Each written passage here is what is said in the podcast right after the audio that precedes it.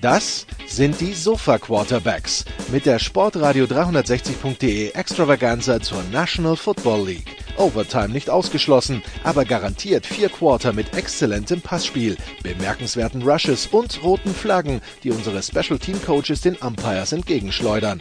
Still touchdown, no flags. Unbelievable. Und hier ist der Mann, der Tim Thibault persönlich die Beichte abnimmt. Nicolas Martin. Let's go! We gotta go to work!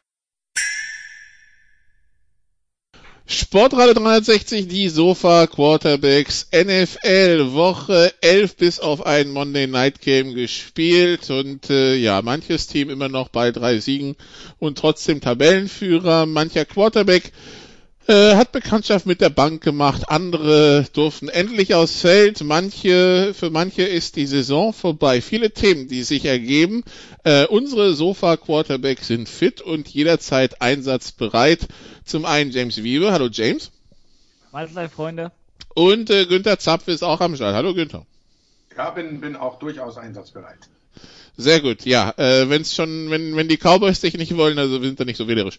Wir, wir nehmen dich auf jeden Fall, Günther. Gut, dann äh, ja, fangen wir mal vielleicht in der NFC East an.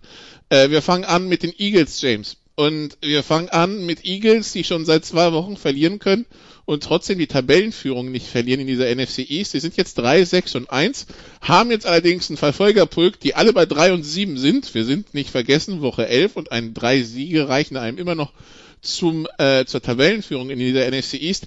Jetzt ist die große Frage bei Philadelphia, die sich äh, auch viele stellen, äh, die sich das gestern angeschaut haben. Ähm, Carson Wentz, November 2020, was ist los und ist das für die Eagles noch tragbar? Es ist eine wirklich ganz schwierige Situation, ne? Ich meine, wir werden gleich vermutlich noch über Tour und die Dolphins reden und da sieht ja. man mal zwei Situationen, wie man das komplett unterschiedlich handhaben kann. Die Eagles scheinen an Carson Wentz festzuhalten, komme was wolle. Er kann sich mittlerweile wirklich erlauben, was er eigentlich möchte. Ähm, er wird vermutlich nicht auf die Bank geschickt. Das kann einerseits damit zusammenhängen, dass sie einfach sehr wenig Vertrauen in Jalen Hurts haben. Will ich nicht äh, will ich, will ich nicht in den Raum stellen, aber das ist zumindest eine Möglichkeit. Oder dass sie sich dessen bewusst sind, dass das eine sehr langfristige Entscheidung auch für die, für die Zukunft der Franchise ist. Ne? Carson Wentz hat jetzt nicht noch ein, zwei Jahre Vertrag, der hat eine ganze, eine ganze Reihe von Jahren Vertrag. Und wenn man ihn jetzt bencht, dann könnte man, weiß ich nicht, dann könnte man eine Grenze überschreiten, die man vielleicht so nicht mehr rückgängig machen kann. Und ähm, deswegen sind die da sehr, sehr vorsichtig ähm, wollen versuchen, mit, sich mit ihm da irgendwie so durchzukämpfen, aber ich, ich kann auch ehrlich gesagt nicht sagen, ob das jetzt momentan noch wirklich die richtige Entscheidung ist. So am Anfang der Saison ähm, konnte ich es verstehen. Ähm, er hat dann ja auch, ähm, ich sag mal, in, in, weiß nicht, Woche vier bis sechs oder so, hat er sich ja auch tatsächlich verbessert, er hat sich durchgekämpft. Ähm, es sah nicht immer schön aus, aber es ist zumindest irgendwo nach vorne gegangen. Aber jetzt die letzten paar Auftritte wirkten wieder wie ein, Rück, wie ein Rückfall in alte Zeiten. Und momentan gibt es wenige Argumente, die eigentlich noch dafür sprechen, ihn spielen zu lassen. Weil so schlimmer, so viel schlimmer kann Jalen Hurts kaum spielen, wenn wir ehrlich sind. Günther, das Thema Quarterbacks in dieser Division ja sowieso ein ganz problematisches, aber ja, Carson Wentz äh, nicht, also der doch Super Bowl-Sieger, weil Teil des Kaders und weil er sie dorthin geführt hat, äh, bis in die, zumindest er hat die Playoff-Qualifikation gesichert, danach hat er Nick Foles übernommen, jetzt irgendwie ein paar Jahre nach dem Super Bowl. Wie fällt's Fazit aus? Katastrophal, wenn man, wenn man ganz ehrlich ist. Äh, er hatte äh, ehrlicherweise gesagt ein gutes Jahr. Das war überragend. Das war das erste. Äh, super, genau. Da, da, da, ging aber halt auch alles auf. Da hat man ihn noch nicht so gekannt von den Gegnern her. Und wenn man sich das vor Augen hält, ich bin natürlich, wie ihr wisst, ein relativ deutlicher Beobachter der NFC East, habe da vielleicht mehr gesehen als, als der ein oder andere. Da waren so viele Dinge dabei, die halt total knapp waren und auch andersrum ausgehen können. Und plötzlich war halt der, der MVP-Kandidat, völlig zu Recht, äh, super gespielt, viele eben am Ende auch gewonnen, Spiele, alles klar, super, richtig gemacht.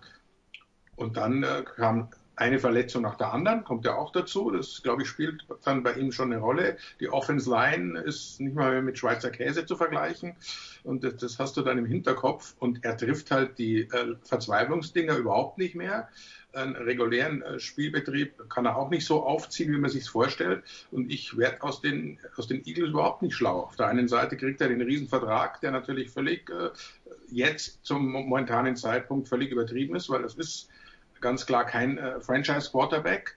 Man hält aber, wie James richtig gesagt hat, absolut brutal an ihm fest. Warum drafte ich dann Jalen Hurts? Also irgendwo passt das nicht zusammen. Und warum gebe ich dem dann nicht meine Chance?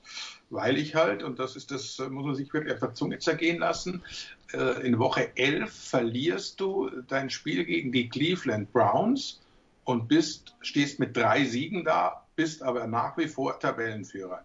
Also zur Einordnung. Von daher hoffen sie irgendwie vielleicht, dass er seinen, seinen Zauber wiederfindet, der aber jetzt eben nicht, nicht nur ein paar Wochen weg ist, sondern eben jetzt schon ein paar Jahre. Oder sie haben einfach den Mut nicht, äh, Jalen Hurts mal die, das Kommando zu übergeben. Das ist wirklich ist für mich nicht nachvollziehbar und es tut auch selbst als, als Cowboys-Fan weh, da zuzuschauen.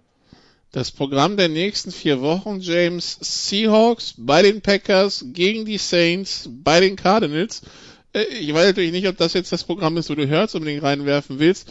Das nächste Problem, das sie mit Wentz hätten, wenn sie jetzt sagen, okay, wir, wir starten Hurts, du, du wirst Wentz auch nicht los irgendwie, also jetzt in naher Zukunft nicht 60 Millionen Calpit in 2021 und 39,5 Millionen in 2022. Das heißt, im Grunde genommen bist du mit dem doch bis mindestens 2022 verheiratet, oder nicht?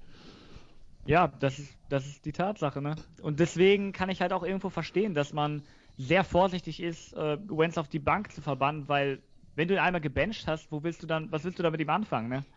Ähm, ich meine, ich will nicht unbedingt dafür befürworten, dass man ihn bencht und Jalen Hurts starten lässt, aber wenn das Spiel doch so offensichtlich nicht in deine Richtung läuft und das schon Woche für Woche, dann versuch ihm doch wenigstens, ich sag mal, einen Drive zu geben. Oder versuch ihn, versuch irgendwann dann Wenz mal so im Laufe des Spiels auf die Bank zu schicken und Hurts reinzuschicken, weißt du? Weil es ist, es kann keine Lösung sein, einfach äh, mit dem Status quo weiterzumachen und, und keine, weiß ich nicht, keine, keine Lösung zu präsentieren. Das ging jetzt in den letzten Wochen eigentlich relativ gut, weil auch sonst kein anderes Team der Division sich irgendwie angestellt hat, Spiele zu gewinnen. Aber momentan wirkt es so, als ob die Eagles das Spiel mit, äh, das Team mit dem schlechtesten Trend sind in der NFC East. Ne, die Cowboys haben jetzt seit längerer Zeit mal wieder ein Spiel gewonnen, sahen auch, sind auch defensiv deutlich verbessert, würde ich sagen. Ähm, die Redskins, die, das Washington Football Team mit Alex Smith haben einen semi-kompetenten Quarterback mindestens. Ähm, die Giants haben, glaube ich, zwei Siege in Folge, auch seitdem die für ähm, Dante Pettis vom Waiver geclaimed haben. Ähm, ich bleibe dabei, dass das hundertprozentig ausschlaggebend für die war. Also, nein, aber im Ernst jetzt, die Eagles sind vom Trend her das schlechteste Team, obwohl sie Tabellenführer sind. Und äh, auch wenn es in den letzten Wochen nicht so unbedingt notwendig war, da vielleicht Änderungen vorzunehmen, einfach was die Tabellenkonstellation anging, es wird sehr schnell, sehr dringend, sehr wichtig werden. Die Eagles werden die Tabellenführung verlieren am Donnerstag, sofern sich zwischen Dallas und Washington ein Sieger findet, würde das unentschieden ausgehen und die Eagles verlieren Monday Night. Dann übrigens würden sie auch äh, die Tabellenführung äh, verlieren dann an äh, Washington. Ähm, ja, Günther, die, die Cowboys und Washington deshalb dran, fangen wir aber bei den Cowboys an, weil die Cowboys gestern äh, zumindest den Vikings den Saft weit genug abgedreht haben, dass es für einen Sieg gereicht hat, dann wieder mit dem wiedergenesenen äh, Quarterback Andy Dalton. Das Lustige ist, die 3 und 7 Dallas Cowboys melden sich im Playoff-Rennen zurück, aus dem sich die 4 und 6 Vikings verabschieden. Ne? Das ist eben diese besondere äh, NFC East oder NFC. Aber gut, die Diskussion äh, hat man oft genug. Äh, ist es, äh, ist es gerecht, dass dass du mit so einer Bilanz in die Playoffs einziehst und dann auch noch ein Heimspiel hast. Aber die Diskussion ist so alt wie, wie das System selbst. Und äh, wir hatten auch schon andere Divisionen. War es nicht Carolina, die mal mit einer äh, 7-8-1 äh, Divisionssieger wurden? Also es kommt die Seahawks 7 und 9 und 7 und 9, dann kam der Beastquake und sie haben sogar das Playoff-Spiel gegen die Saints gewonnen. Eben, also, also das, äh, ich finde es okay. Und vollkommen wird da überhaupt auch äh, nie dran rumschrauben. Und wir hatten ja auch Zeiten, da war die NFC East die, die mit Abstand stärkste Division. Und äh, wir wollen nicht vergessen, es ist die einzige Division in der NFL, in der alle Teams schon mal Super Bowl-Sieger waren. Von daher, äh, so schlecht können sie nicht sein, haben wir gerade nicht so den Lauf, äh, den man sich vorstellt. Aber Dallas, klar, das hat sich gegen, gegen Pittsburgh angedeutet. Da haben sie schon äh, deutlich besser gespielt, als es jedermann erwartet hätte. Ich will nicht sagen, sie standen vor dem Sieg, aber das war nicht unmöglich, das Ding äh, zu wuppen gegen die nach wie vor ungeschlagenen Pittsburgh Steelers. Der Trend hat sich fortgesetzt und Minnesota spielt äh, so, wie man sie einschätzt, so, so mittendrin, Borderline. Die können Playoffs schaffen wie weit sie dann kommen, das äh, befürchte ich, wird nicht allzu weit sein, weil einfach die, die, die Mischung nicht stimmt in der Mannschaft. Wenn Delvin Cook einigermaßen kontrolliert wird, merkt man halt wieder, dass es äh, äh, Cousins und Thielen allein auch nicht richten können und die Defense ist, äh, ist anfällig, was verwunderlich ist bei Mike Zimmer, aber die steht nicht so sattelfest, wie, man es braucht, um wirklich ein Top-Playoff-Kandidat zu sein. Und die werden eben immer wieder solche Spiele haben, die da glaubst du, die gewinnen sie ganz klar. Diese verlieren, werden sicher vielleicht auch noch das ein oder andere gewinnen, das man nicht erwartet. Könnte durchaus auch in den Playoffs dann der Fall sein. Aber generell sehe ich Minnesota von der Tendenz her äh, eher Richtung raus aus den Playoffs. Würde jetzt aber nicht mich so weit versteigen, um zu sagen, Dallas ist auf dem Weg in die Playoffs. Auch wenn es äh, ganz gut aussah. Ja, Minnesota ist halt zwei Siege von den Playoffs weg und Dallas einen halben. Also ähm, Dallas hätte halt den kürzeren Weg dahin und hat das äh, hat das hat, hat das einflussreichere Restprogramm, weil sie halt eben sogar noch drei Spiele gegen NFC ja, East genau. Konkurrenten genau. haben also, und es quasi selber in der Hand haben. Wenn sie das alles gewinnen, dann ähm, dann dann sorgen sie schon für Klarheit. Also ja. Also Donnerstag ist, ein entscheidendes Spiel. Das genau. ist ganz einfach. Das ist äh, noch nicht Endspiel, aber wer das gewinnt, der, der hat einen Riesenschritt gemacht. Also, das ist dann auf jeden Fall am, ähm, am also das ist Donnerstag, genau, das zweite Thanksgiving-Spiel, dann Dallas empfängt Washington. Washington, James, die haben sich durchgesetzt gegen Cincinnati, was gar nicht das große Thema des Spiels war, sondern das große Thema des Spiels ist Kreuzbandriss bei Joe Burrow Saisonende. Ja, und ähm, man möchte sagen, es hätte sich vielleicht sogar fast angedeutet, ähm, es gab schon mehrere Stimmen, die so im Laufe der Saison gesagt haben, dass die, dass die Bengals mit Joe Burrow wirklich sehr, sehr aufpassen müssen, weil die, deren Offensive Line wirklich auf einem unterirdischen Niveau gespielt hat. Burrow in vielen Spielen unglaublich viel gehittet wurde. Ich erinnere da mal an das Spiel gegen die Ravens, wo er ähm, so viele Hits kassiert hat, dass er irgendwann komplett aus seinem Spiel raus war. Und ähm, ja, es ist es ist, es ist leider gerade das eingetreten, das einzige eingetreten, was sich die Bengals diese Saison nicht erlauben konnten. Ähm, für die Bengals ging es eigentlich nur darum, dass man irgendwie die Saison übersteht, Joe Burrow weitere Hilfen an Land zieht, vielleicht eine bessere Offensive Line, vielleicht noch mehr Waffen, die Defense deutlich verstärkt. Das Einzige, was nicht passieren durfte, ist, dass Joe Burrow sich verletzt. Und genau das ist jetzt passiert. Und äh, du hast schon vom Kreuzband geredet. Die Hoffnung ist, dass es wirklich nur das Kreuzband ist. Dass bis auf das Kreuzband äh, das Knie einigermaßen intakt ist und nicht noch weitere Bänder gerissen sind. Weil so wie das, so wie mir gesagt wurde, dass es aussah, ich hatte das Glück, die, die Verletzung nicht sehen zu müssen. Ich habe auch bei den Replays ganz schön weggeguckt. Ähm, ja, das biegt halt gut ist, durch. Es, es sieht, es soll wohl äh, nicht unbedingt vernünftig winklig gewesen sein. Das Knie hat da nicht hingehört, wo es hinge hingesteckt hat. Ähm, das Best-Case-Szenario ist momentan, dass nur das Kreuzband durch ist und dass er vielleicht zum Start der neuen Saison wieder da sein kann, aber das, sind, das ist momentan äh, alles Spekulatius. Ne? Ähm, man kann nur hoffen, dass ihn die Verletzung jetzt nicht irgendwie in seiner weiteren Karriere behindert. Du weißt ja auch nie, was es mental mit einem Sportler macht, so eine schwere Verletzung, sich dann wieder daraus zurückzukämpfen. Ähm, man kann ihm jetzt eigentlich nur das Beste wünschen. Und die Saison, wenn, wenn die Saison nicht eh schon durch war für die Bengals, äh, dann ist sie jetzt spätestens durch ja, kann sich ja Tipps vom Gegner holen, Günther, weil ja. die, die, weil Washington mit Alex Smith in seinem ersten Start seit dieser schweren Verletzung äh, nach dem Kontakt damit JJ Watt, äh, ja, die, die das Washingtoner Football Team jetzt also auch auf 3-7 zurückgebracht hat. Ja, es ist, ist eine andere Situation. Der hatte dieses Problem zu Beginn seiner Karriere nicht. Hatte halt jetzt diese wirklich grausame Verletzung. Dagegen war Burrows Verletzung. Ich habe es hab's bin gesehen, bin normal auch nicht der, der sich sowas äh, reinzieht oder guckt dann eher weg, aber das war jetzt nicht so schlimm. Es war klassischer, halt in die Beine gefallen, durchgebogen. Also ich hoffe wirklich, dass es jetzt nicht, nicht, nicht äh, dramatisch schlimm ist. Äh, aber äh, mir kommt halt dann sofort Andrew Luck in, den Kopf, der da die ersten beiden Jahre, glaube ich, auch der meistgehittete Quarterback der Liga war, weil halt Indianapolis auch äh, alles getan hat, nur keine Offense Line aufzubauen. Den Fehler haben sie revidiert, leider zu spät. Äh, der Schaden war angerichtet. Äh, und das, das ist halt so eine Problematik, da, da muss man darauf achten. Carson Wentz haben wir vorhin angesprochen, der ist ja auch, glaube ich, seit er spielt, äh, der am meisten gesackte Quarterback steckt Hit um Hit ein und wir sehen die Folgen. Also es ist, es ist wirklich ein großes Problem. Ich habe auch einen, einen Artikel gelesen, das hängt natürlich auch vom Playcalling. 29 Pässe in der ersten Halbzeit allein für Joe Burrow. Ich meine, da, da, da muss man dann schon auch mal bisschen vom Gas gehen und, und sagen, lass uns halt mal laufen. Wir werden wahrscheinlich den Super Bowl in dem Jahr eh nicht gewinnen. Lass uns mal einen vernünftigen Gameplan aufsetzen und dann schauen, was kann der Junge anstatt werfen, werfen, werfen, werfen. Äh, was war es? Die Verletzung dritter und zwei. Da kann ich in der NFL auch mal laufen, wenn ich einigermaßen ordentliches Team bin muss nicht meinen Quarterback wieder werfen lassen. Also da, da kommt viel zusammen, aber wie gesagt, meine Sorge ist, dass, dass es halt, wenn, wenn sie so weitermachen, von der Philosophie, von der Denke her auch, dass es äh, zu längerfristigen mentalen äh, Problemen führen könnte. Und äh, Andrew Luck ist eben das bekannteste Beispiel, der, der dann mit 29 sagt, nee, das, ich ertrage es nicht mehr, dann höre ich lieber auf.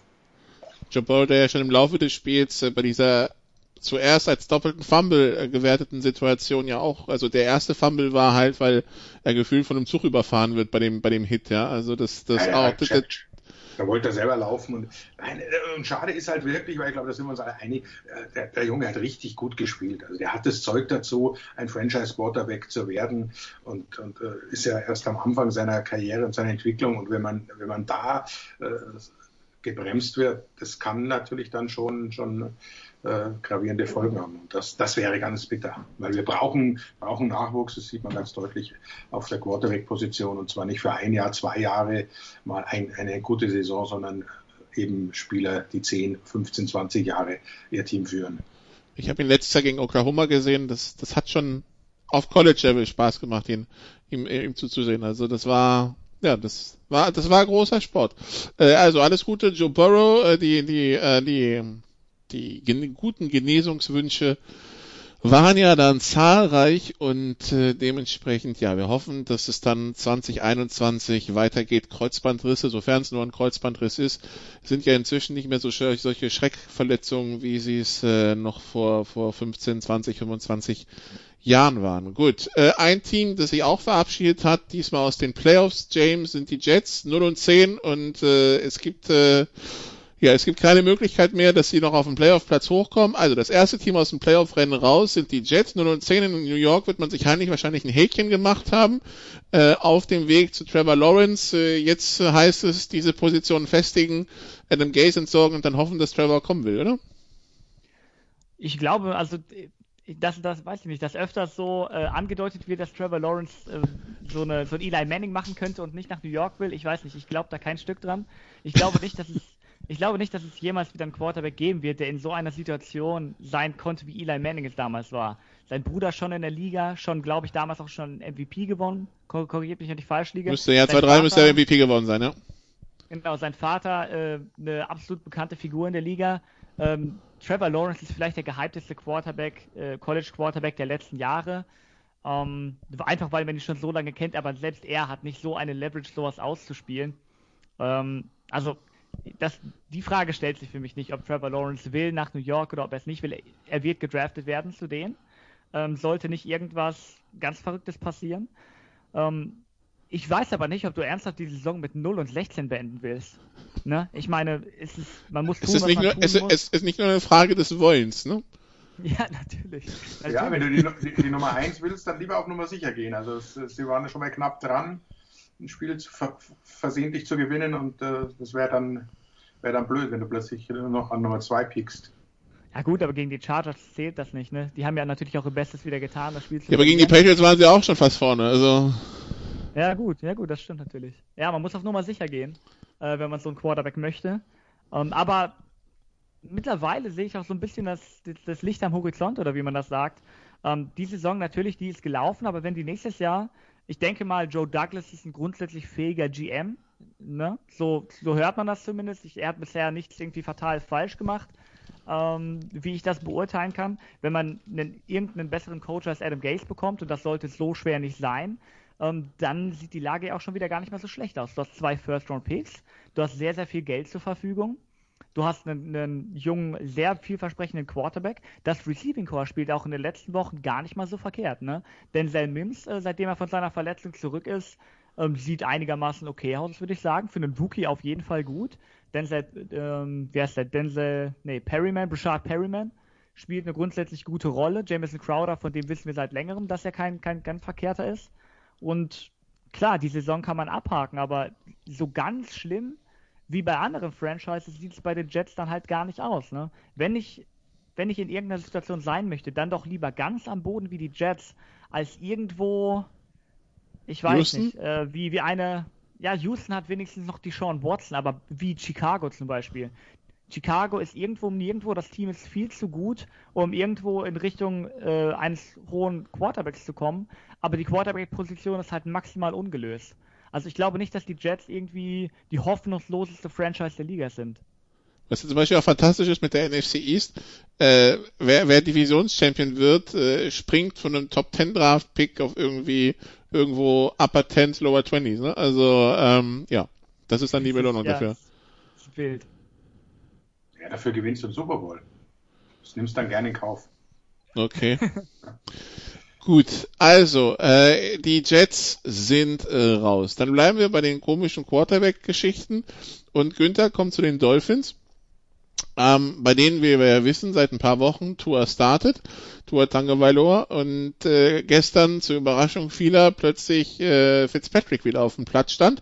Tour Tagovailoa war nicht verletzt, Tour Tagovailoa wurde gebencht. Er bleibt Starter, aber er wurde gebencht. Jetzt hast du einen Rookie also drei Spiele spielen lassen, äh, Im vierten lief's nicht so.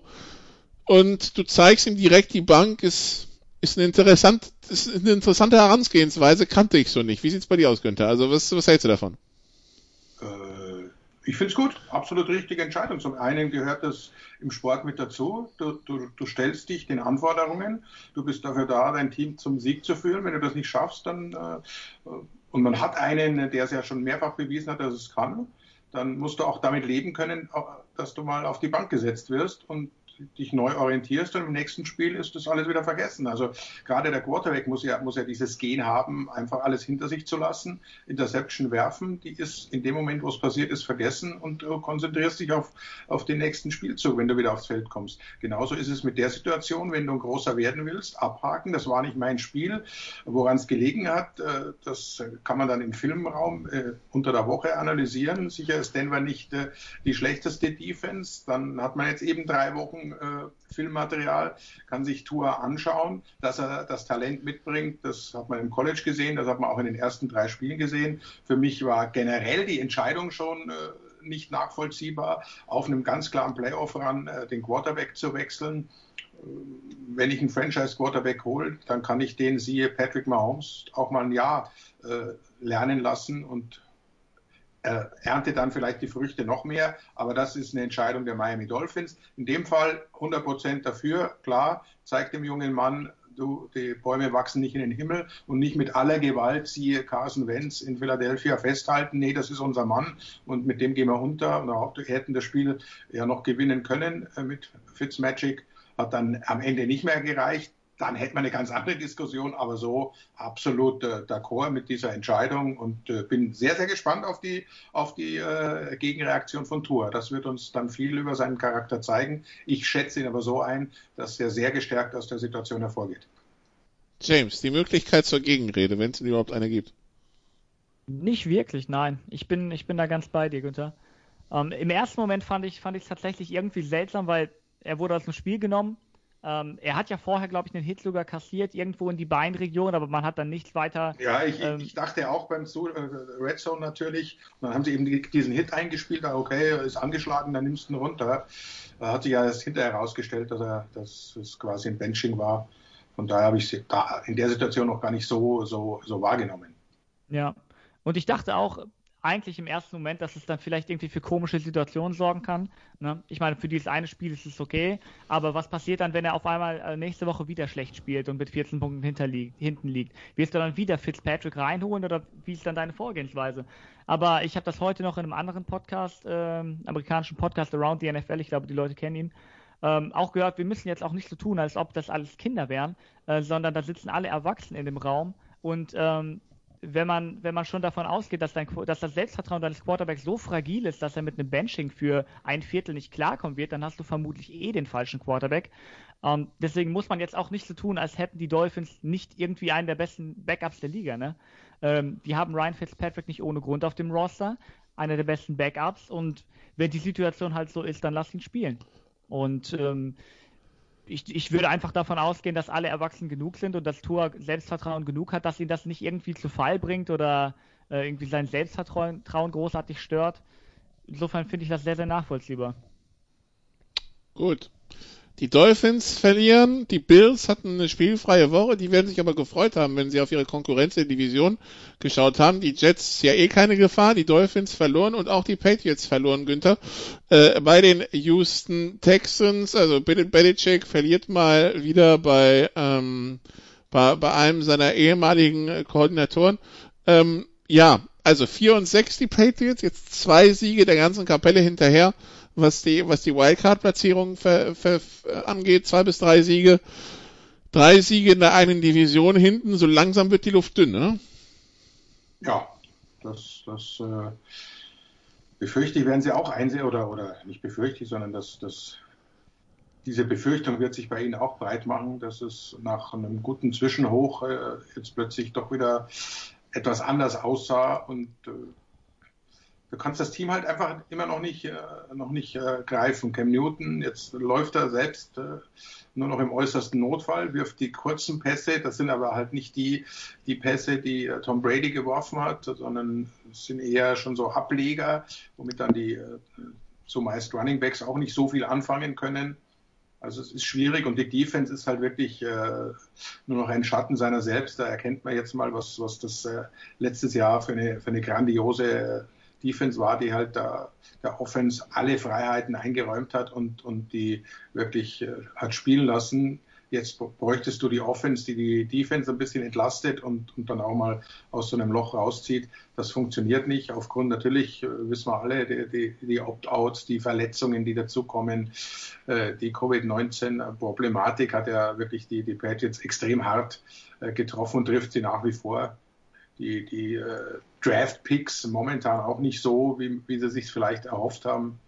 Von daher glaube ich, wenn sie ehrlich sind, und das waren sie in, in New England eigentlich immer, gehen sie momentan eher nicht davon aus, dass sie sich in dieser enorm starken und, und, und so brutal umkämpften AFC äh, durchsetzen können. Was aber äh, noch nie gab es so viele 6-3-Teams nach, nach Woche 10 wie in diesem Jahr. Also du bist ja, bist ja mit 6-3 momentan noch nicht äh, sicher in den Playoffs. Oder, oder jetzt 7-3 bist du gerade drin, aber es gibt genügend dahinter, die eben dann mit, mit 6-4, was normal nach 10 Spielen ja gut aussieht, äh, musst du erstmal anklopfen und hoffen, dass du Platz 7 oder, wenn es den gibt, Platz 8 noch erreichen kannst. Mit 6-4 bist du in der NFC im Augenblick auch beruhigt drin. Also da kommt ja, ja, danach, danach hast du noch Chicago hinter dir und dann hast du Puffer. New England spielt in der, in der AFC. Das ist, ja. das ist vielleicht ihr Problem. Genau wie das Problem der Niners ist, dass sie in der NFC West spielen, nicht in der NFC East. Aber wir wollen ja nicht zu viel Salz in die Wunde von James reinschmeißen. Ähm, ja, also, Danke. bitte sehr. Die Patriots, also 4 und 6, die Dolphins 6 und 4, Jets 0 und 10, Bills 7 und 3. Dann nehmen wir noch ein Team mit rein, bevor wir in die Pause gehen. Äh, Baltimore hatte einen Must-Win gegen Tennessee James. Must-Win deshalb, weil also drei Siege hinter den Steelers, da war klar, wenn ein Vierter dahinter kommt, dann ist die Division eigentlich weg und äh, dann geht's nur noch um, um Wildcard-Plätze. Und äh, gegen die Titans, ja, AJ Smith und Derrick Henry waren wieder zu viel, ne? Ja, momentan, also diese diese Konstellation fand ich ja schon vorher interessant. Tennessee gegen Baltimore quasi das Playoff-Spiel von letztem Jahr nochmal rekonstruieren. Ähm, aber momentan ist bei den, bei den Ravens wirklich der Wurm drin. Ähm, die Defense spielt auf einem ähnlich guten Niveau wie letztes Jahr, würde ich sagen, aber die Offense ist kaum wiederzuerkennen. Und ich kann verstehen, dass man das teilweise so ein bisschen Lamar Jackson in die Schuhe schiebt, aber ich finde, man musste auch ähm, sich den Supporting Cast angucken, das offensive System angucken. Und es wirkt so, als ob, wo sie 2019 noch auf, auf quasi jeden Konter der Gegner irgendwelche Antworten hatten, sind sie heute ähm, 2020 ziemlich oft überfragt. Ähm, Jackson hat oder, oder kann sich kaum noch als Scrambler wirklich so einsetzen, ist jedenfalls lange nicht so gefährlich. Und das Receiving Core gibt ihm halt wenige, wenige Möglichkeiten, ähm, irgendwelche Rückstände aufzuholen. Sowas gibt es halt momentan nicht. Ne? Ähm, Mark Andrews hatte jetzt mal wieder ein Bounce-Back-Game, das sah wirklich gut aus, aber ansonsten, gerade was, was die Wide Receiver angeht, da ist halt wirklich ähm, nicht, die, nicht die große Auswahl da. Ich meine, wenn Des Bryant in 2020 für dich spielt und sogar noch Pässe fängt bei entscheidenden Drives, dann weißt du ungefähr, wo dein Roster so steht. Ähm, Hollywood Brown ist ein guter, schneller Spieler, aber eben auch eher so ein komplementärer Spieler, einfach was den Spieltyp angeht. Ähm, weil du ihn nicht in jeder Situation ein, einsetzen und reinwerfen kannst. Und du merkst einfach, dass dieses, dieses Laufspielbasierte Spiel auch nur wirklich dann so funktionieren kann, wenn deine Offensive Line halt auch äh, weniger, also nicht so, nicht so geschwächt ist wie dieses Jahr. Ne? Wenn du einen Hall of Fame Guard verlierst, ähm, dann, dann, dann wirst du das schlicht merken. Und du, es ist nicht, nicht, nicht nur immer so, dass irgendwie, ähm, dass die Gegner die Spielzüge schon im Voraus kennen würden, ähm, was, was bei den Ravens so abgeht, sondern dass teilweise auch die Execution nicht stimmt. Ne? Also da kommt bei denen momentan vieles zusammen. Ähm, das Blocking passt nicht so, wie es letztes Jahr noch gepasst hat. Und Lamar Jackson ist halt auch, ich finde ihn einen großartigen Quarterback, der auch absolut eine Zukunft in der Liga hat. Ne? Ich meine, er ist der amtierende, ähm, MVP, da müssen wir nicht drüber reden. Aber er ist jetzt nicht der klassische Quarterback wie Patrick Mahomes, der dich ähm, aus dem Three-Score-Rückstand nochmal rausholen wird mit seinen Qualitäten als Passer da müssen wir uns nichts vormachen. Das ist nicht die Art Quarterback, die er ist. Und ähm, da muss man halt dementsprechend drumrum bauen. Und es ist jetzt, ja, im Playoff-Rennen sind die jetzt durch die Niederlage deutlich schlechter platziert als noch vor einer Woche. Das wird schwierig. Vor allen Dingen, weil sie jetzt äh, im Duell, und es geht ja nur noch um die Wildcard-Plätze, eben mit den Tennessee Titans sollten sie gleich auf sein, also dass die den kürzeren ziehen. Ähm, und Günther hat das Gefühl, dieses, dieses Duell zwischen Titans und Ravens, das ist nicht nur auf dem Platz, da, da scheint auch so eine Realität zu entstehen. Die Titans kommen rein, trampeln auf dem Logo der, äh, der Ravens rum, was John Harbaugh gar nicht geil fand. Und nach dem Spiel haben sie anscheinend nochmal versucht, die, die Ravens dahingehend zu trollen, dass sie Seven Nations Army ange, angesungen haben, was äh, der Pump-Up-Song der Ravens ist, woraufhin die Ravens nicht, worauf die Ravens zum Glück nicht reagiert haben. Aber man merkt schon, die Messer sind gewetzt in dieser Rivalität langsam, ne? Äh, ja, da ist, da ist was Neues entstanden. Was man so ja nicht auf der Rechnung hat. Normal ist ja die, die AFC Nord unter sich, äh, da, da, das reicht schon, was die unter sich so ausfechten, aber da ist jetzt Tennessee reingegrätscht und die, die bauen sich daran auf, gehen jetzt natürlich äh, erhobenen Hauptes raus und, und äh, ich möchte James da leicht widersprechen. Er ist der MVP, Lamar Jackson, äh, unbenommen, aber ich äh, sehe ihn momentan nicht als ein Quarterback, der über das Passing eine eine lange Zukunft in der NFL hat. Und das, das ist ein Problem. Natürlich hat er, hat er nicht die Receiver, die man gerne hätte. Völlig richtig, wenn ein Des Bryant nach drei Jahren Pause plötzlich äh, dein äh, zweitleading Receiver ist, äh, Marquis Brown dreimal angeworfen, nicht einen Ball davon äh, fangen kann, äh, dann weißt du natürlich auch, wo die Probleme liegen. Aber äh, wenn man sich Lama Jackson ansieht, hat er halt diese Überlegenheit, die's, die's, die man vergangenes Jahr vor allem gesehen hat, wenn es nicht äh, funktioniert mit dem Pass, dann laufe ich halt selbst. First Down ist immer drin und, äh, und oft deutlich mehr. Ich weiß nicht, ob er angeschlagen ist, ob er vom, vom äh, Coaching-Staff zurückgehalten wird, aber diese, diese explosiven Läufe, die wirklich unaufhaltsamen, die vermisse ich ein bisschen. Das ist ein elementarer Bestandteil des Spiels gewesen. Und jetzt stehen sie ja mit vier Niederlagen da. Also das äh, muss man sich vorstellen. Im, Im, vergangenen Jahr haben sie zwei in der kompletten Saison verloren. Dann war es noch die Riesenüberraschung, da, dass sie gegen Tennessee in den Playoffs verlieren. Aber äh, im Nachhinein sieht man, die, der, der Pfeil zeigt halt deutlich, deutlich nach unten. Und jetzt spielen sie am äh, ist das Sunday Night? Nee, Monday Night, glaube ich. Nee, nee Thursday äh, Night. Nach, Thanksgiving Night, ja. Spielen sie bei den Steelers. Äh, wenn das verloren ist, dann, dann müssen wir über, über, über die Division gar nicht mehr reden, sondern müssen wir schauen, dass die, die Ravens es irgendwie noch schaffen, in die Playoffs zu kommen. Die Ravens, die sich wirklich im falschen Film vorkommen müssen, vier Siege hinter den, den Steelers und sogar hinter den Browns, James. Ja, und das ist, ähm, ja, schwierig. Die Browns sind sowieso noch mal ein eigenes Thema, ne? Ähm, weil dann, dann lass uns eine kurze Pause machen und dann, ja. dann nehmen wir sie, dann nehmen wir sie halt mal am Anfang vom Teil 2.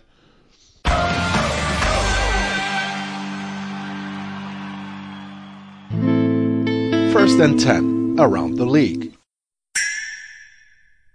Sorry, Nicola, musste ich ganz kurz unterbrechen. Timeout von der NFL hier bei Sportradio 360, denn soll mal ganz kurz um die Clark App gehen. Clark, C-L-A-R-K. Wofür braucht ihr diese App? Naja, braucht ihr für den Überblick über eure Versicherungen, denn Versicherungen sind kompliziert und mit der Clark App könnt ihr Geld sparen. Mehr als 200.000 Kunden haben die schon, erst 2015 gegründet in Deutschland und Österreich. Wie bekommt man die App? Am besten im App Store oder direkt auf den Websites. In Deutschland ist das clark.de, in Österreich ist es www.versicherungen.at. Was passiert dann? Ihr ladet die App runter, ihr ladet eure Versicherungen hoch und ein Algorithmus vergleicht dann eure Versicherung mit denen, die es am Markt im Moment gibt. Zwei Vorteile für euch. Erstens, das Ganze ist dauerhaft kostenlos und zweitens, wenn ihr bei der Registrierung einen Gutscheincode eingibt, bekommt ihr einen 30 Euro Amazon Gutschein und der Gutscheincode für euch lautet Sofa 30. Also die Clark App runterladen, Gutscheincode eingeben und auf geht's. Teil 2 bei den Sofa Quarterbacks, NFL immer noch mit Günter Zapf und James Wiebe und äh, ja, wir, wir öffnen Teil 2 also mit den Browns. Ähm, ungewohnte Höhen, in denen die sich bewegen, 7-3 nach 10 Spieltagen. Ähm, es gibt Browns-Fans, die sich wahrscheinlich denken, sieben, sieben Siege, da haben wir früher zwölf Jahre für gebraucht, ja. Jetzt ist es halt also äh, nach in einer Saison der Fall und ist ja noch Luft nach oben. Ich meine, man spielt noch gegen Jaguars, Giants und Jets zum Beispiel. Da, da ist ja noch was im Spielplan drin. Sie sind sieben und drei. Sie sind vor den Ravens. Gut, sie haben noch das Rückspiel. Sie wurden von den Ravens ja auch am ersten Spieltag richtig paniert. Aber ja, was, ähm, was machen wir mit diesen Browns, die ja, sich im Augenblick in die Playoffs nicht nur mogeln, sondern spielen. Es ist beeindruckend zu sehen, wie, wie gut dieses Team halt wirklich gecoacht ist. Ne? Ähm, als ich das letzte Mal hier war, was war das, vor fünf Wochen oder so, hatten wir darüber geredet, ob, ob, die, ob der Coaching-Staff es hinbekommt, ähm, einen Gameplan so zu konstruieren, auch über mehrere Wochen, dass du nicht dich darauf verlassen musst, dass Baker Mayfield jedes Mal eine grandiose Performance hat und dass er jedes Mal abreißen muss, sondern dass du dich davon so ein bisschen lösen kannst. Und das ist genau das, was wir jetzt beispielsweise auch gegen die Eagles, aber auch schon die ganzen Wochen sehen. Baker Mayfield spielt nicht überragend, er muss aber auch nicht überragend spielen. Er, er, hat in dieser Offense momentan eine eher, ich würde sagen, limitierte Rolle und ich meine das auch gar nicht zu negativ. Es ist ähnlich wie beispielsweise bei Shanahan-Teams, die Quarterbacks. Ähm, und diese Rolle führt er momentan wirklich solide aus. Und wenn du das kombinierst mit dieser dominanten Front Seven, ähm, die Defense grundsätzlich, ähm, angeführt von Miles Garrett, der eine absolut grandiose Saison spielt ähm, und diesem Laufspiel, was, was Baker Mayfield immer wieder unterstützt, jetzt mit Nick Chubb zurück. Ähm, das ist, wenn, wenn du einen Coaching-Staff hast, der es jedes Mal, jede Woche wieder schafft, dein Team so gut einzustellen, dann, dann kann das wirklich weit gehen. Und das gibt mir auch Hoffnung, das gibt mir auch mehr Hoffnung für die Playoffs als so andere Teams, die sich dann eher auf der, Qualität, auf der hohen Qualität ihrer Spiele so ein bisschen ausruhen, wenn ihr versteht, was ich meine. Insofern, ich bin wirklich, ich erwarte wirklich viel von den Browns dieses Jahr. Die Browns, die zwar Günther die letzten drei Wochen Helden des ekligen Low-Scorers waren, aber da diese, der Unterschied, der Unterschied ist in, zu vergangenen La Jahren, sie gewinnen dieses Spiel, gehen also 2 und 1 raus gegen Raiders, Texans und Eagles. Ähm, ja, und wie gesagt, stehen jetzt bei 7-3.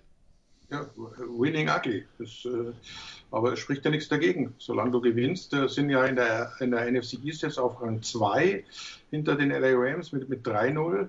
Also haben wir natürlich auch das Glück, dass die, die AFC Nord gegen die, die NFC East spielt. Also da kannst du durchaus Siege einfahren, aber das machen sie halt auch haben jetzt die Giants, glaube ich, noch am Ende irgendwann und, und, mhm. spielen in Woche 17 äh, gegen die Steelers, die dann vielleicht schon alles äh, schonen, was, was sie für die Playoffs brauchen. Also es, es, sieht in der Tat sehr gut aus. Äh, bei Cleveland und die haben, äh, da bin ich völlig bei James, die haben eigentlich alles, was du brauchst, um in den Playoffs erfolgreich zu sein.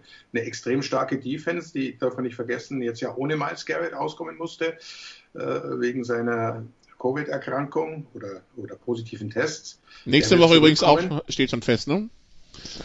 Aber er wird, also hoffen wir natürlich, ja. um Gottes Willen, keiner weiß mit dem Ding richtig umzugehen. Und, aber wir, wir hoffen natürlich schon, dass, dass da nichts längerfristiges auf ihn zukommt, dann äh, verstärkt er diese eh schon gute Defense noch enorm.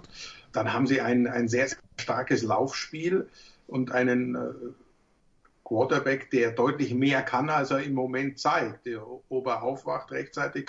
Äh, wer weiß das, aber das, das hat die Vergangenheit auch schon oft gezeigt, dass, dass es Quarterbacks gibt, die halt in den Playoffs dann plötzlich den Schalter umlegen. Siehe Joe Flacco, siehe Nick Foles, die auch one and done, aber es reicht ja. Wenn du mal drei Spiele plötzlich die besten deiner Karriere ablieferst, äh, stehst du plötzlich mit der Trophäe in der Hand da. Von daher sehe ich auch die, die, die Cleveland Browns mag komisch klingen, ist aber so als ein, ein, ein sehr, sehr ernstzunehmendes Team und, und mir gefällt, was sie machen. Also ich finde das gut, bin, bin enttäuscht, muss ich ganz offen sagen, von Baker Mayfield, von dem ich äh, begeistert war im College, toller Typ und, und äh, auch seine, seine Werbefilmchen erheitern mich immer wieder aber spielt momentan eben auf einem, auf einem äh, ganz anderen Niveau, wird sich hoffentlich wieder, wieder verbessern. Er hat eben keine Interception geworfen, 3-6 kassiert jetzt gegen, gegen eine äh, wirklich starke Defense der, der, der Eagles, zumindest was, was Pass Rush anbetrifft. Aber ansonsten, mehr muss er halt auch nicht tun. Und, und das ist okay. Wenn er das einsieht und nicht, nicht da meint, er muss jetzt zum Helden werden, dann, dann kann das weit führen. Also liebe Zuhörer, ich glaube, das ist jetzt eine Premiere bei den Sofa Quarterbacks. Seitdem wir es machen, wir sind ja auch schon im zehnten Jahr, dass wir die Cleveland Browns Woche 11 so hoch handeln. Aber äh, das spricht ja auch für die NFL, dass eben jeder mal seine Chance bekommt. Ähm, apropos Chance bekommen, die, die Raiders bekamen zum zweiten Mal die Möglichkeit, sich an den Chiefs zu messen. Das erste Spiel haben sie gewonnen, Günther. Das zweite, äh, da mussten sie jetzt die ganze Woche im Training auf ähm, einen etwas größeren Teil ihrer Starting Defense äh, verzichten. Die durften aber alle ran. Und jetzt im Spiel ähm, hat Las Vegas 14-7 geführt, hat ähm, 24, 21 geführt, 31, 28 geführt, 1, 43 vor Schluss, bevor es dann doch äh, den äh, Sieg-Touchdown-Pass von äh, Patrick Mahomes auf Travis Kelsey gab zum 35, 31 Sieg der, der Chiefs. Ähm, vielleicht leicht polemisch gefragt, Günther, sind die Raiders das drittbeste Team in der AFC? Hm, schwierig, schwierig zu beantworten, aber es sind auf jeden Fall ein, ein äh, extrem gutes Team, das auch von der Mischung her sehr, sehr gut dasteht und äh, auch sehr gut gecoacht ist. Hat man jetzt wieder gesehen, da war ja wirklich alles. Andy Reid hat, hat die Woche extra und, und, man kennt seine Bilanz vor, vor diesem äh, Spiel gestern Nacht äh, 18-3 nach einer Woche frei, jetzt also 19-3 das ist schon eine Hausnummer, die auf dich zukommt. Dann waren sie natürlich angepisst durch die Ehrenrunde ums Stadion und so weiter. Also da kam wirklich alles, was Kansas City bieten kann, kam da nach Las Vegas und trotzdem haben die Raiders da enorm stark dagegen gehalten, haben einen perfekten Gameplan hingelegt, haben den auch fast bis zum Ende äh, durchgehalten. Ich will, jetzt die Interception von Derek Carr am Ende nicht zu hoch hängen. Sein einziger Fehler im ganzen Spiel, also der hat grandios performt, einmal mehr, wie, wie schon im, im ersten Aufeinandertreffen am Schluss, was willst du mit 38 Sekunden auf der Uhr, da musste natürlich höheres Risiko eingehen. Also das will ich jetzt nicht, nicht überbewerten. Ansonsten war es halt wirklich so, so, so, wie wir oft sagen, äh, basketballmäßig geht hin und her. Wer am Ende äh, noch den, den Ball hat, der, der gewinnt das Ding. Und das waren halt die Chiefs durch die Interception, haben sie am Ende den Ball. Aber das war eine absolut klasse Vorstellung äh, von Las Vegas haben halt auch jetzt das Problem, 6-4 ist in, in, der AFC momentan äh, hoffen und bangen und nicht äh, sichere Playoff-Teilnahme oder sichere Weg Richtung Playoffs. Aber es ist ein Team, das mir sehr, sehr, sehr gut gefällt und, und das ganze, der ganze Aufbau, das ganze System, äh, wie sie ihr, ihre Mannschaft aufstellen, zusammenbauen, angefangen eben mit dem äh, Khalil Mack Trade. Das, das sind nicht die ganz großen Namen, die Superstars, oder zum Teil vielleicht noch nicht, aber das ist ein Team und, und Team ist im Football immer noch viel, viel wichtiger als, als Stars. James, du hattest schon letzte Woche dir David Carr etwas mehr im Detail angeschaut. Ähm, Carr, der äh, Derek, Derek Carr, nicht David Carr. David Carr, ähm, das, da brauchen wir uns nicht mehr drum kümmern. Aber auf jeden der, Fall. Der, der, aber David Carr passt ja zu Joe Burrow. Den haben sie auch äh, damals vernichtet. Der ja. kam in die Liga hinter einer Offense Line, die den Namen nicht verdient hat und den haben sie halt verprügelt ein paar Jahre und dann war der durch. David, Passt in das, in das Thema, das wir ganz zu Beginn hatten. Ja. David Carr, der erste, der erste Starting Quarterback der Geschichte der Houston Texans und wurde dann Super Bowl-Sieger mit den, den New York Giants. Auf jeden Fall sein Bruder, Derek, ist jetzt bei den, bei den Raiders schon seit ein paar Jahren und stand immer wieder in der Kritik. Aber äh, James, äh, die, die Formkurve geht nach oben. Ja, genau. Die Formkurve geht deutlich nach oben und selbst vor dieser Saison kam es mir zumindest so vor, als ob äh, man Derek Carr noch nicht so wirklich vertraut hat. Und ich habe diesen Artikel jetzt konkret deswegen geschrieben, weil ich ihm eben auch nicht vertraut habe. Und weil ich mich mal ernsthaft hinterfragen wollte, ob das noch gerechtfertigt ist oder ob äh, da irgendwelche Vorurteile mir einen Strich durch die Rechnung machen. Ähm, denn die, die positiven Seiten, die Derek Carr hat, liegen ja eigentlich schon seit, seit vielen Jahren relativ klar auf der Hand. Er ist ein guter Athlet, er ist ein sehr akkurater Passer, in jedem Jahr seiner Karriere gewesen. Ähm, er hat einen starken Arm. Er hat eigentlich physisch alle Tools, die du so brauchst. Er ist auch, ähm, er begeht auch relativ wenige Fehler, was, was so Decision Making angeht. Ähm, ist sehr vorsichtig mit dem Ball. Aber das war halt auch immer so das, was so im Endeffekt gegen ihn gesprochen hat. Er hatte da so ein bisschen die Alex Smith-Krankheit, nur in vielleicht noch, noch etwas schlimmer, dass er gegen Druck eben anfällig war, dass er auch gerade unter Druck und auch spät im Down lieber mal die konservative Entscheidung gewählt hat, wie den Ball wegzuwerfen oder einen Checkdown zu werfen, anstatt dann eben diese letzten paar Meter zu gehen und ähm, vielleicht auch selber Risiko einzugehen, einen Hit zu kassieren oder Downfield zu werfen und möglicherweise dann auch ein größeres Risiko einzugehen. Und ähm, das war immer so das, was ihn zu den wirklichen, das, was ihn von den wirklichen Top-Quarterbacks getrennt hat. Denn du kannst, du kannst viel erreichen mit so einem Derek Carr von den letzten Jahren. Aber ob es dann immer für die letzten Siege in den Playoffs reicht, das ist dann schwierig. Da brauchst du eigentlich eher eine andere Riege Quarterback. Aber dieses Jahr, ich weiß nicht, ob das für, für den Rest seiner Karriere so gelten wird, aber in diesem Jahr sehen wir einen klaren Schritt nach vorne. Was sein, was sein Verhalten spät im Down angeht, er kann Plays verlängern.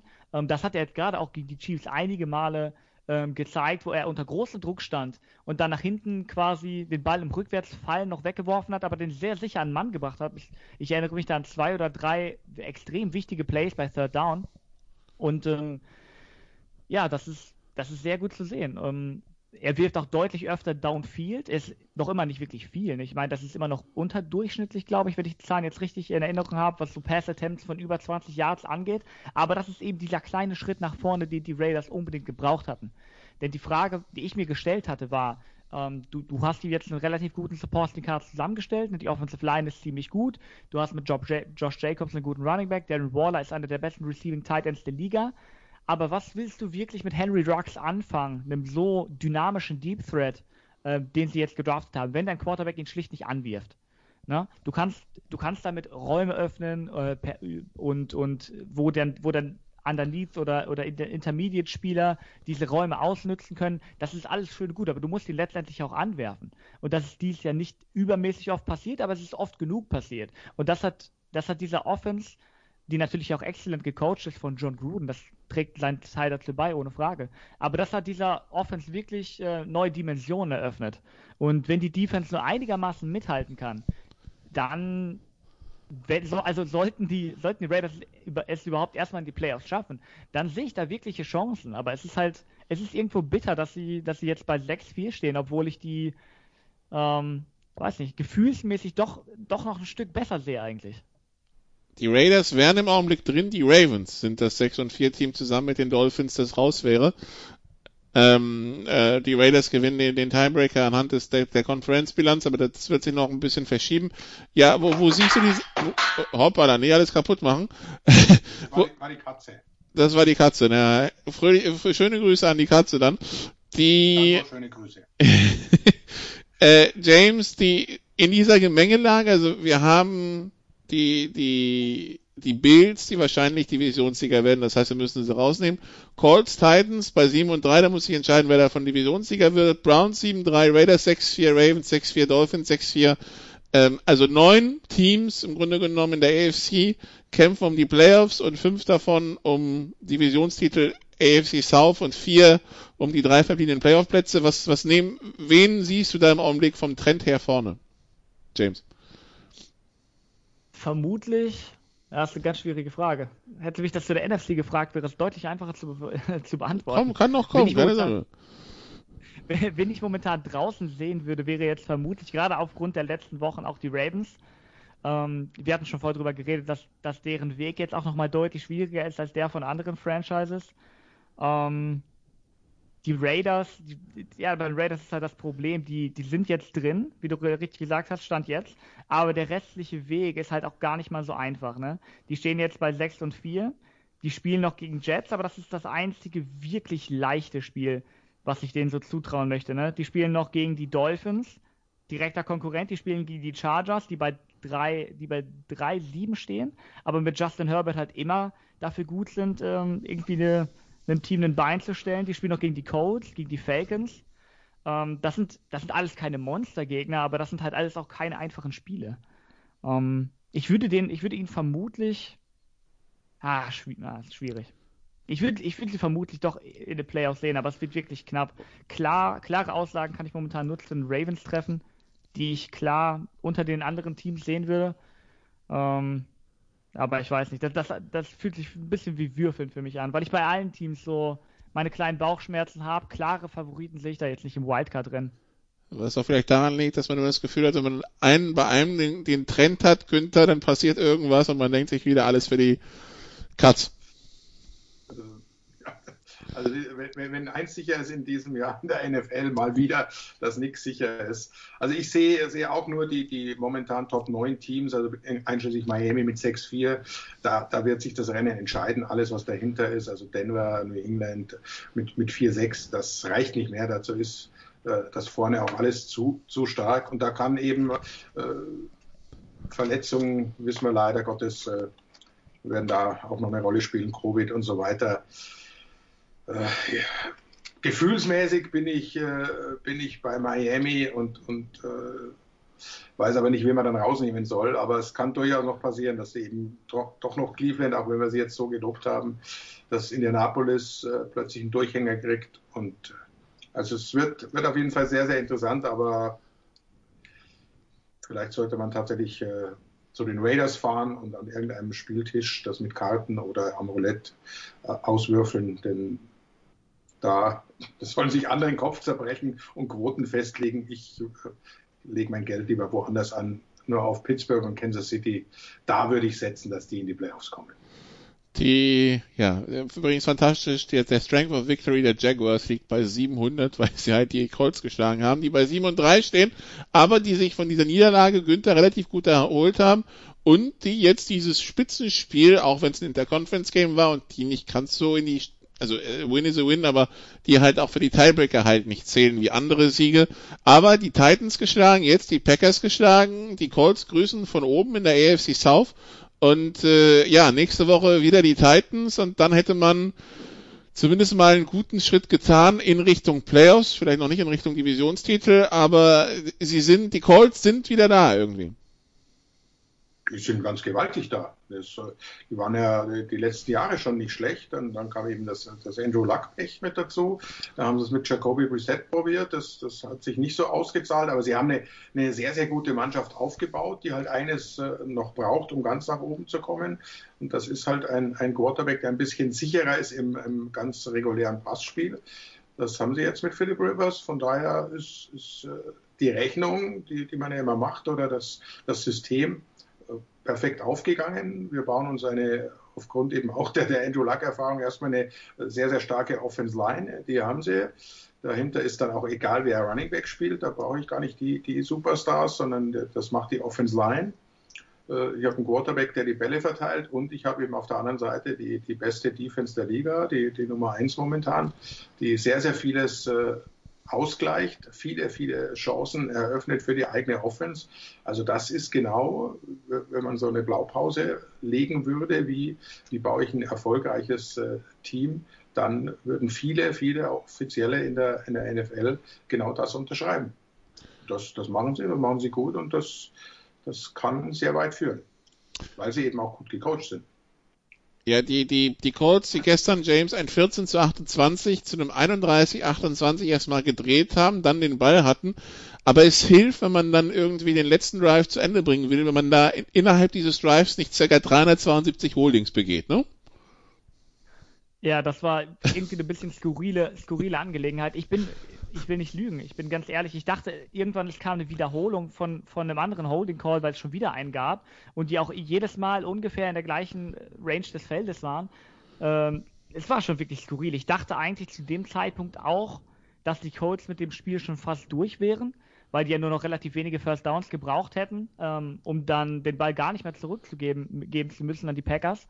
Ähm, was dann im Endeffekt doch passiert ist, was natürlich bitter ist. Aber ja, beeindruckendes Comeback auf jeden Fall gegen die Packers, aber äh, mir, mir fehlt da, oder ich werde das Geschmäckle nicht lo los, dass die Packers das auch irgendwie ein bisschen von sich aus verloren haben. Ähm, ich will den Colts da gar nicht irgendwelchen Credit wegnehmen oder so, aber wenn du mit so einem bitteren Fumble dann in der Overtime das Spiel verlierst, ähm, dann weiß ich nicht. Dann kommt es mir eher wie eine Niederlage der Packers als wie ein Sieg der Colts vor. Ohne, wirklich ohne den, den Colts irgendwas wegnehmen zu, äh, zu wollen, aber mit der Offense drei Punkte in, in der zweiten Halbzeit und dann wirklich gerade noch ganz am Ende als mit Hail Mary zwischendurch so gefühlt. eben unverständlicherweise eine, eine softe Defense gespielt haben äh, die nochmal rankommen. Mir, ging es ähnlich wie James. Ich habe natürlich dann am Ende das das äh, Cowboy-Spiel verfolgt mit, äh, und, und äh, war dann auch auf dem Weg ins Studio richte mich langsam ein und sehe dann oben auf der Liste, äh, was Overtime in, in Indy, wie, wie konnte denn das gehen? Die waren doch vorne und hatten den Ball, da war doch unter zwei Minuten. Also ich habe es auch nicht so richtig äh, begriffen, weil mir irgendwann zu blöd war mit den ganzen Holdings, das noch weiter anzuschauen. Das Ding ist eh durch.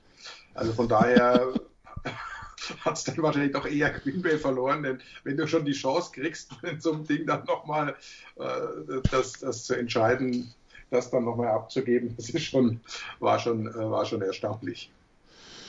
Ja, was sagt uns das über die Packers, äh, Günther? Konstanz weiter in Fremdwort, ne? Ich habe es ja, ja in der Big Show äh, gesagt am, am Donnerstag, dass das Spiel für mich entscheidend ist für die Green Bay Packers. Jetzt nicht so sehr aus, aus Sicht der Colts, sondern die Packers müssen gegen eine Top-Defense beweisen, was sie drauf haben. Das haben sie wieder nicht getan. Gegen Tampa ja ähnliches Bild. Da waren sie auch mit zwei Touchdowns vorne und, und sah gut aus. Und zweite Halbzeit kam halt gar nichts mehr. Wir sind also offensichtlich zu leicht äh, zu lesen und eine gute Defense, eine gut koordinierte, baut dann äh, entsprechend um und dann finden sie keine Antworten mehr. Von daher äh, enttäuschend.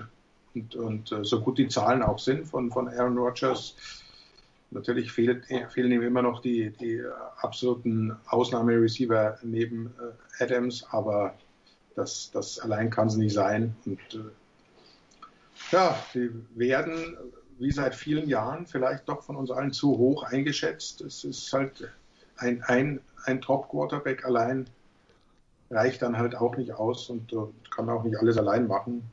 Aaron Jones relativ gut kontrolliert. Also wenn eine starke Defense kommt, hat das wieder gezeigt, dann haben sie große Probleme. Die Packers, für die es in der Division aber wahrscheinlich immer noch reichen wird, weil die Bears sind zwei Siege weg und die haben ihre ganz eigenen Probleme und die Vikings nach der Niederlage gegen die Cowboys sind sie jetzt drei Siege weg und äh, ja, das, äh, das sieht dann doch schon äh, sehr weit weg aus. Die Lions sind 4 und 6. Äh, James äh, jetzt gegen ein XFL Quarterback zu null verloren. Ähm, wie lange macht Matt Patricia noch? Also es ist eine kurze Woche mit Thanksgiving. Das heißt, sie werden ihn halten, aber danach? Ich will jetzt nicht spekulieren, ob, ob äh, ein Coach während der Saison noch entlassen wird. Das spielt ja im Endeffekt auch keine Rolle, wenn wir ehrlich sind, für die Lions weil die Lions sehe ich deutlich aus dem Playoff-Rennen raus und weiß ich nicht, vielleicht geben sie ihm noch die, vielleicht lassen sie ihn noch bis, bis zum Black Monday irgendwie durch, äh, durcharbeiten, ähm, weil du hast ja jetzt auch keinen wirklichen Vorteil dadurch, wenn du ihn jetzt entlässt. Ähm, du kannst ja viel früher mit der Coaching-Suche vermutlich eh nicht anfangen, ähm, so wie ich das richtig verstanden habe. Insofern, wann sie ihn entlassen, ist für mich eigentlich irrelevant, aber ich denke, wir sind uns alle einig, dass sie vermutlich jetzt einen Trainerwechsel vornehmen werden. Ähm, vor dem Jahr hieß es, Matt Patricia musste die Playoffs kommen, ähm, um seinen Job zu halten, weil man ihm jetzt schon eine ganze Weile Zeit gegeben hat, ähm, das Ding rumzureißen. Und es sieht momentan halt, also das ist schon wirklich ein absoluter Tiefpunkt. Ne? Die, die Panthers sind ein Team, das absolut besser ist als 4-7, aber trotzdem in so einer, in so einer Art mit 0 zu 20 gegen einen Backup-Quarterback zu verlieren, der ich glaube noch nie ein NFL-Spiel gemacht hat, oder? Ich meine, ich glaube, er hat, er war nee. so ein bisschen in der NFL unter Vertrag, hat dann in der XFL gespielt, hat auch gut gespielt, ne? Also ich, äh, mich hat das sehr gefreut, dass er einen NFL-Start bekommen hat und der hat auch äh, jetzt gegen die Lions ganz vernünftig agiert. Die beiden Interceptions waren natürlich äh, Murks, aber grundsätzlich kann er schon, kann er den Pass schon werfen. Aber es ist momentan halt dermaßen trostlos, dass die Lions Woche für Woche ihren Fans wieder anbieten und es ist auch null Se Besserung irgendwie in Sicht. Ähm, ja, ich, ich, versuche da irgendwie positive Takeaways zu haben, aber mir fällt nichts ein. Ich Am besten vielleicht das Ende. Zu, bei vierten und fünf zweimal ins Abseits springen und das First Down zum Abmieten schenken. Das war so, ja. Ja, beschreibe die Detroit Lions 2020er Saison in zwei Plays. Ja, so war es dann halt. Ja, Günther, wolltest du noch was sagen, oder? Äh, äh, PJ Walker, äh, letzte Niederlage als Starting Quarterback in der High School übrigens. Und am College, als er Starter war, dann alles gewonnen und in der XFL ja auch, bis sie aufgelöst wurde, alle Spiele gewonnen. Also irgendwas muss er haben, der Junge. Winner, einfach Winner. Oh. Ja, ist doch, äh, ist doch schön, genau. Da war von den Colts einfach undrafted geholt und dann gewaved, ja, und dann äh, über die Houston Roughnecks in der, in der XFL dann äh, jetzt zu den Panthers gekommen. Ja, so, so, so sind sie. Die Wege, die in die NFL führen, äh, es ist, äh, es, es gibt keinen Weg, den es nicht gibt. ist ja auch eine schöne Geschichte. So, dann bleiben wir in dieser NFC South, wenn wir schon bei den Panthers sind. Und Günther, wir haben also den ersten, den ersten Start von Taysom Hill gesehen. Zur Überraschung vieler, dass es Taysom Hill ist. Jetzt habe ich gestern in irgendeiner anderen Übertragung gehört, dass äh, die beiden Kommentatoren sich im Vorfeld eines Saints-Spiels, das sie kommentiert hatten mit äh, mit Sean Payton unterhalten hatten und dass der gesagt hatte, also wenn wir, wenn wir Drew Brees während eines Spiels ersetzen müssen, dann wird wahrscheinlich James Winston reinkommen, aber wenn wir eine Woche Zeit haben vorzubereiten, dann nehmen wir wahrscheinlich Taysom Hill. So, und dann haben wir Taysom Hill genommen, jetzt hat er also gespielt. Die Defense hat er übrigens auch hochgedreht, hat äh, Matt Ryan achtmal gesackt. Und ja, jetzt äh, hat Taysom Hill seinen ersten Start, seinen ersten Sieg. Sie gewinnen ähm, mit ähm, äh, das war ein 24 zu 9. Alles richtig gemacht, die Saints, Günther? Natürlich. Die gewonnen, darum geht's. Den, den, Platz warm halten, die, die gute Ausgangsposition nicht, nicht äh, verlieren. Die haben sie jetzt noch verbessert durch die Green Bay-Niederlage. Stehen sie erstmal da oben und, und äh, macht ja auch Sinn, diese Aussage. Also Taysom Hill ist der, der drei Jahre im System ist, äh, der sehr oft zusammen mit, äh, mit Drew Brees auf dem Platz steht, damit also dann eben auch mitbekommt, wie der diese Offense führt, wann er umstellt, warum, wieso, der eben durch die verschiedenen Positionen, die er selber spielt, in, in diesem System auch weiß, worauf zu achten ist, wie sich der Gegner aufstellt äh, für mich nachvollziehbar, zeigt eben wieder die Genialität auch von, von Sean Payton. Und ich befürchte, dass es halt äh, für Jameis Winston äh, wieder daran scheitert, dass er nicht bereit ist, das zu investieren, was, was du als NFL-Quarterback investieren musst an Zeit, an Aufwand und an, an Fleiß. Will jetzt nicht ihm das Können oder, oder die geistige Reife absprechen, aber irgendwie ist er halt einer, der lieber spielt, als dass er, dass er sich Filme anschaut und lernt und so weiter. Das hat im College wunderbar funktioniert, hat natürlich auch bei der NFL zum Teil wunderbar funktioniert, weil er ja ein begnadetes Talent hat, was, was, äh, was das Werfen anbetrifft, aber in der, in der, NFL sind eben dann noch ein bisschen andere Qualitäten gefordert. Die hat Tyson Hill. Wie weit das führt, wir, wir reden über Atlanta. Also es ist jetzt nicht äh, die stärkste Mannschaft gewesen, aber trotzdem Divisionsduell, äh, wichtiges Ding. Das erste Mal als Starter mit dem zarten Alter von 30 plus ist ja auch nicht so einfach. Gut gemacht, gut gecoacht und äh, wir freuen uns auf die Fortsetzungen und, und drücken natürlich Drew Brees trotz allem die Daumen, dass er dass er schnell gesundet und tatsächlich in drei bis vier Wochen das Team nochmal verstärken kann und dann vor allem in den Playoffs zum Einsatz kommt. Also elf Rippenbrüche sind es nicht elf gebrochene Rippen, sondern elf Rippenbrüche bei Drew Brees. Also der ist bei diesem Hit echt unter den LKW gekommen. Ähm, die, die, das Programm für Hill, also Brees ist auf IR, das heißt, die nächsten zwei Spiele ist er auf jeden Fall raus. Das Programm für Hill, also auswärts bei den Broncos und auswärts bei den Falcons, die er gerade eben geschlagen hat. Und dann hoffen die Saints, dass sie ihn, dass sie Drew Brees für das Spiel bei den Eagles zurückbekommen, bevor es dann gegen die Chiefs geht, kurz vor Weihnachten. Äh, James, dein Fazit zu Taysom Hill? Nach einem Kommt Spiel? Ganz kommt ganz darauf an, was man sich vor dem Spiel von ihm erwartet hat. Ich persönlich war positiv sehr überrascht, weil ich deutlich weniger erwartet hatte.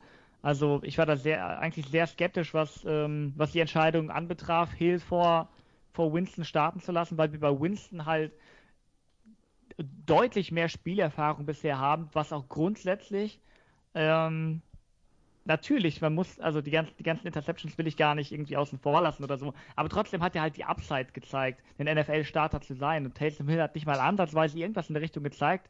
Der hatte bis äh, gestern mehr Tackles als Pass-Attempts oder Pass-Completions, irgendwas in der Richtung. Wir haben einfach noch nichts gesehen vorher. Und was mich schon direkt zu Beginn so sehr gewundert hat, war, dass die Offense, die die Saints gespielt haben, eigentlich eine recht konventionelle Drop Drop-Back-Passing-Offense war. Es war nicht irgendwas, äh, die Reinkarnation der Wildcard, äh, der Wildcat-Offense von den Dolphins damals, 2008, oder, oder irgendeine Triple-Option-Version, die sich auch irgendwie manche Experten erhofft hatten, einfach weil, äh, weil wir so wenig von Taysom Hills Qualität als Passer wussten. Ne? Ähm, ich war positiv überrascht. Man hat ihm natürlich deutlich angesehen, dass er kein, dass er nicht viel Erfahrung als Quarterback hat. Das hast du ihm oft angesehen, wenn, wenn er dann mal in Passing-Situationen kam, in offensichtliche, dass er sich in der Pocket deutlich unwohler gefühlt hat, als, äh, als eine Brees das hätte. Aber er hat sich durchgekämpft. Es waren einige sehr gute Pässe dabei. Beispielsweise ähm, diese eine, ich glaube, er ist ja nach links rausgelaufen, wurde, wurde gepressured, hat dann im Lauf einen sehr guten Ball zu Michael Thomas geworfen. Ähm, ja, einige Plays mit den Füßen gemacht, was, äh, was natürlich immer extrem wichtig ist für diese Offense.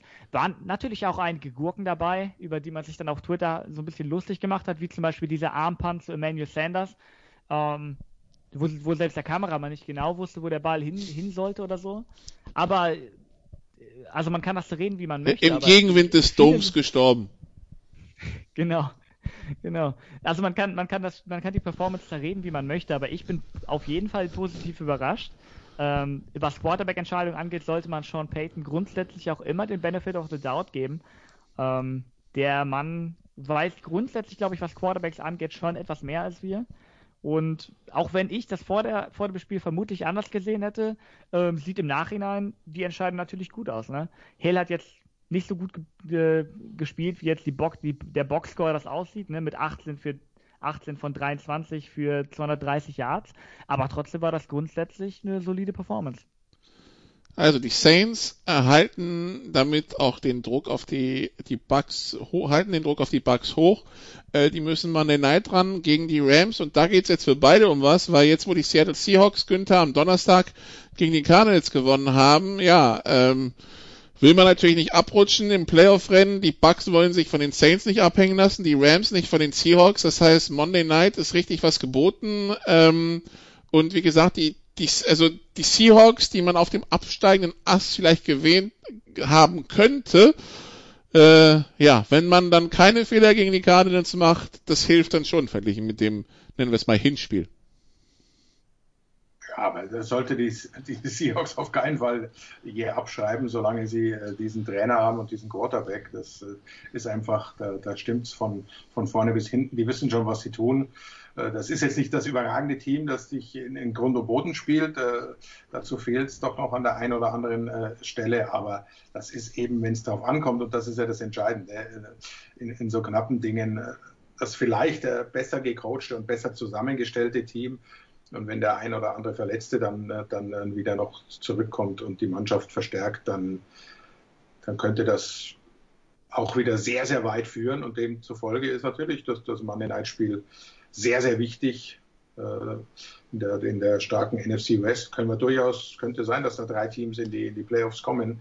Warum nicht? Tampa muss also aufpassen dass sie die gute Position, die sie momentan haben, aber eben nicht sehr gute, durch die zwei Niederlagen gegen, gegen die Saints, äh, müssen sie wirklich alles dran setzen, das Ding zu gewinnen. Gleiches gilt aber für die Rams, weil die, die wollen eben da vorne mitspielen, wollen dranbleiben.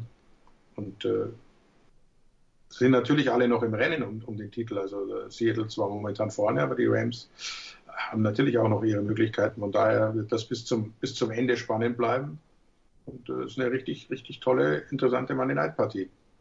Äh, James, die, die Seahawks, die einen richtig stressigen Advent haben werden. Die nächsten vier Spiele Eagles, Giants, Jets, Washington. Das ist, äh, das ist ein Dezember, den sich alle zu Weihnachten wünschen würden. Frohe Weihnachten. Ja, absolut. Äh, du musst halt den Schalter dann wieder umlegen zum Ende hin, wenn es Richtung Playoffs geht. Dann hast du noch Rams und 49ers, das wird nie, das ist nie, das ist nie ein Zuckerschlecken. Aber ja, du hast jetzt, also jetzt hast du vier Wochen, wo du aufpassen wirklich musst, dass du nicht in Leerlauf kommst, oder? So schlimm würde ich es nicht sehen. Die, die Seahawks haben ja grundsätzlich auch gerne mal die Angewohnheit von playing down to your opponent, dass man sich dem, dem Niveau des Gegners so ein bisschen anpasst. Ich glaube, das ist die größte äh, die, die größte Gefahr für die nächsten Wochen, dass sie da nicht auf einmal irgend eine Partie droppen, äh, was im Nachhinein dann ganz blamabel aussieht. Natürlich, die sind haushoher Favoriten in all dieser Spiele, sollten die im Normalfall auch gewinnen, aber äh, ich weiß nicht. Dezember Craziness in, C äh, in Seattle wäre ja nicht das erste Mal, dass da irgendwas Wildes passiert. Aber natürlich, wenn du so ein Restprogramm hast, ähm, dann damit kann man sich natürlich extrem gut in der Division positionieren. Wenn du einfach konstant Spiele gewinnst, dann kann, dann können diese Spiele zum Ende des Jahres, ne, in Woche 16 und Woche 17, auch gar nicht mal mehr so entscheidend sein, wenn es optimal läuft. Und damit nimmst du dann deutlich Druck vor deinem Team. Also, das, äh, das für, für dieses Wochenende und quasi als Abschluss des Roundups und dann der Hinweis, äh, nächstes Wochenende, wie gesagt, wir haben die Thanksgiving-Woche in den USA. Also das heißt, hier in Europa ist dann auch Black Friday am Freitag, aber halt auch drei Spiele am Donnerstag und die wollen wir mit ein paar anderen dann im letzten Teil tippen. Bis gleich.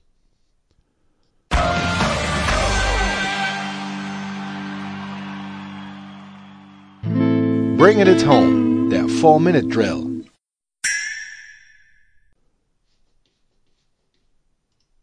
Teil 3 bei den Sofa Quarterbacks NFL mit Günter Zapp und James Wiebe und wir schauen jetzt also auf in die Glaskugel und fangen mit dem Monday Night Game an. Äh, Günther, Tampa gegen Rams. Tampa Favorit mit 4. Oh, schwierig. Äh, sie spielen zu Hause, sie haben Tom Brady. Nein, nein, es geht unter 4 aus. Gut, dann behalte ich Günther, damit er nicht die Cowboys tippen muss, für das erste Thursday Night Spiel, äh, für das erste Thursday Spiel. Also traditionell eröffnen ja die Lions den Ball und die haben die Texans zu Gast und die Texans sind Favorit mit zweieinhalb. Zwei enttäuschte der Saison, die aufeinandertreffen. Aber noch enttäuschender finde ich momentan Detroit, deshalb ja. Also, das verlieren die auch an Thanksgiving und auch deutlich. Gut, dann James. Das zweite ist dann äh, das äh, Duell um die Tabellenspitze in der NFC East. Die 3-7 Dallas Cowboys haben das 3-7 Washington Football Team zu Gast und die Cowboys sind Favorit mit zweieinhalb. Ja, Thanksgiving-Spiele Thanksgiving in Primetime sind immer eine besondere Bühne. Äh, äh, und wie wir es alle erwartet haben, Andy Dalton gegen Alex Smith, ne? Ja, wer wäre ich, wenn ich gegen Alex Smith äh, tippen würde? Ich bin bei Washington hier. Oh, okay. Steelers gegen Ravens, das ist dann Thursday Night, Thanksgiving James. Äh, die 10-0 Steelers gegen die 6 und 4 Ravens, die Steelers mit 3. Ja, dass die Steelers hier nur mit drei Punkten zu Hause vorn liegen, das zeigt auch ein bisschen, dass irgendwie, weiß ich nicht, Las Vegas noch nicht so ganz äh, im Rennen um die Steelers drin ist. Da scheint man dem 10-0 doch nicht wirklich zu vertrauen. Ich bin aber trotzdem bei den Steelers hier. Okay, dann äh, haben wir Günther. Dann springen wir auf den Sonntag. Und am Sonntag erwartet uns äh, Titans gegen Colts. Die zweite Runde. Äh, diesmal in Indy, die Colts mit zweieinhalb. Oh, das ist äh, wie schon das Hinspiel. Da musst du, musst du würfeln. Tennessee ist eigentlich gefordert. Äh, Indianapolis mit dem, dem kleinen Vorteil eben des, des Hinspielsieges zweieinhalb, zweieinhalb. Nein, nehme ich nicht. Nimmst du nicht. Gut. Dann, James, die 6 und 4 Cardinals bei den 4 und 6 Patriots, die Cardinals mit zweieinhalb. Ich, ich bin ganz ehrlich, ich, hab, äh, ich bin grundsätzlich überzeugt von den Cardinals, aber irgendwie dieses offensive System läuft noch nicht so hundertprozentig rund. Ich habe da noch ein bisschen Fragen zu Kingsbury. Ähm, aber das sollte insgesamt trotzdem deutlich besser funktionieren als Cam Newton werfend zu seinem Nummer 1 Receiver Demir Bird. Ich nehme die Cardinals. Günther, die 4 und 6 49ers bei den 6 und 3 Rams, weiteres NFC West Duell, die Rams mit 7. Oh, das ist, das ist viel, aber gut, die Probleme San Franciscos, äh, was die Verletzten anbetrifft, die werden sich bis dahin auch nicht äh, elementar verbessern. Äh, sieben ist viel. Sieben, sieben ist, äh, ist eine Hausnummer. Nein, da sage ich auch nein. Aber das Ding ist ja, die 49ers, die, da hast du das Gefühl, da ist alles verletzt und die kriegen kein Bein auf den Boden und die kriegen nur auf die Fresse. Die haben trotzdem einen Sieg mehr ja, als jeder in den NFC ist. Ne? Also. Ja, nee, die, die, die fighten, das ist eben auch, äh, was man ja letztes Jahr überdeutlich gesehen hat, ein sehr, sehr gut gecoachtes Team und da, da, da darfst du dir keine, keine Schlampereien erlauben und das ist eher eine Gefahr, sehe ich bei den Rams, dass die das vielleicht nicht, nicht 100% ernst nehmen und dann dann musst du ganz schnell aufpassen, dass es nicht schief geht. Dann der Kracher am, äh, Donner am Sonntagabend, James. Die 9 und 1 Chiefs bei den 7-3, bis dahin entweder 8-3 oder 7-4 Buccaneers. Die Chiefs mit 3. Amtierender Super Bowl Champion mit drei Punkten? Nehme ich. Nehme ich immer. Ich, auch, auch weil ich, äh, weiß nicht, dieses ganze Buccaneers-Konstrukt äh, von der, von, vom Ingame-Coaching her äh, wirkt das teilweise noch nicht so hundertprozentig rund. Natürlich, ähm, je nachdem, was heute Nacht passiert, kann ich das äh, morgen schon wieder ganz anders sehen. Aber Stand jetzt würde ich die Chiefs nehmen. Brady Mahomes 4 übrigens. Ne? Also bisher Brady 2-1 vorne. Äh, schau mal. Dann Günther Bears at Packers. Die Packers mit 8. ja, zu Hause äh, NFC Nord, Chicago extrem enttäuschend. Aaron Rodgers Comeback-Spiel nach der Niederlage, ja, auch, auch mit 8 nehme ich Green Bay. Und dann James Monday Night, die Seahawks bei den Eagles. Spitzenspiel zwischen zwei Divisionstabellenführern. Äh, die Seahawks mit 6, James. Ja, äh, Seahawks, ich würde die Seahawks hier auch mit 10 nehmen. Okay, nein, ich würde vermutlich nicht mit 10 nehmen, aber mit 6 nehme ich die hundertprozentig. Ohne. Äh, da musst du gar nicht überlegen, ja? Also, ja, shut up and take my money. Okay, gut. Lock, Lock oder? Sicherer Absolut. Lock. Absolut. Gut, dann äh, war das für die Sofa Quarterbacks NFL für diese Woche. Nächste, nee, die mehr Football gibt es diese Woche natürlich bei den Sofa Quarterbacks College Football. Da besprechen wir den Rumpfspielplan, den uns Corona übrig gelassen hat. Ähm, mehr Football vermute ich mal auch in der Big Show am Donnerstag, weil da geht's ja immer um Football und mehr Football natürlich auch nächste Woche, wenn es wieder Sofa Quarterbacks, NFL und äh, College Football gibt. Wie gesagt, am Donnerstag denken Sie dran, Thanksgiving, der Spaß geht um 18.30 Uhr los mit Detroit gegen Houston, 22.30 Uhr dann Dallas gegen Washington und äh, 2.30 Uhr äh, die Steelers gegen die Ravens. Dann äh, danke James, danke Günther, danke liebe Zuhörer, bis zum nächsten Mal. Tschüss. Das waren die Sofa Quarterbacks mit der Extravaganza zur National Football League auf Sportradio 360.de. Wenn Sie Fragen, Anmerkungen, Gegenbeispiele haben, schreiben Sie uns entweder auf unserer Facebook-Seite über unseren Twitter-Account at Sportradio 360 oder direkt an steilpass at Sportradio 360.de. Great job, guys! Und versäumen Sie nicht unsere nächste Big Show jeden Donnerstag neu auf www.sportradio360.de. One day at a time. Keep getting better as a football team and we'll see what happens.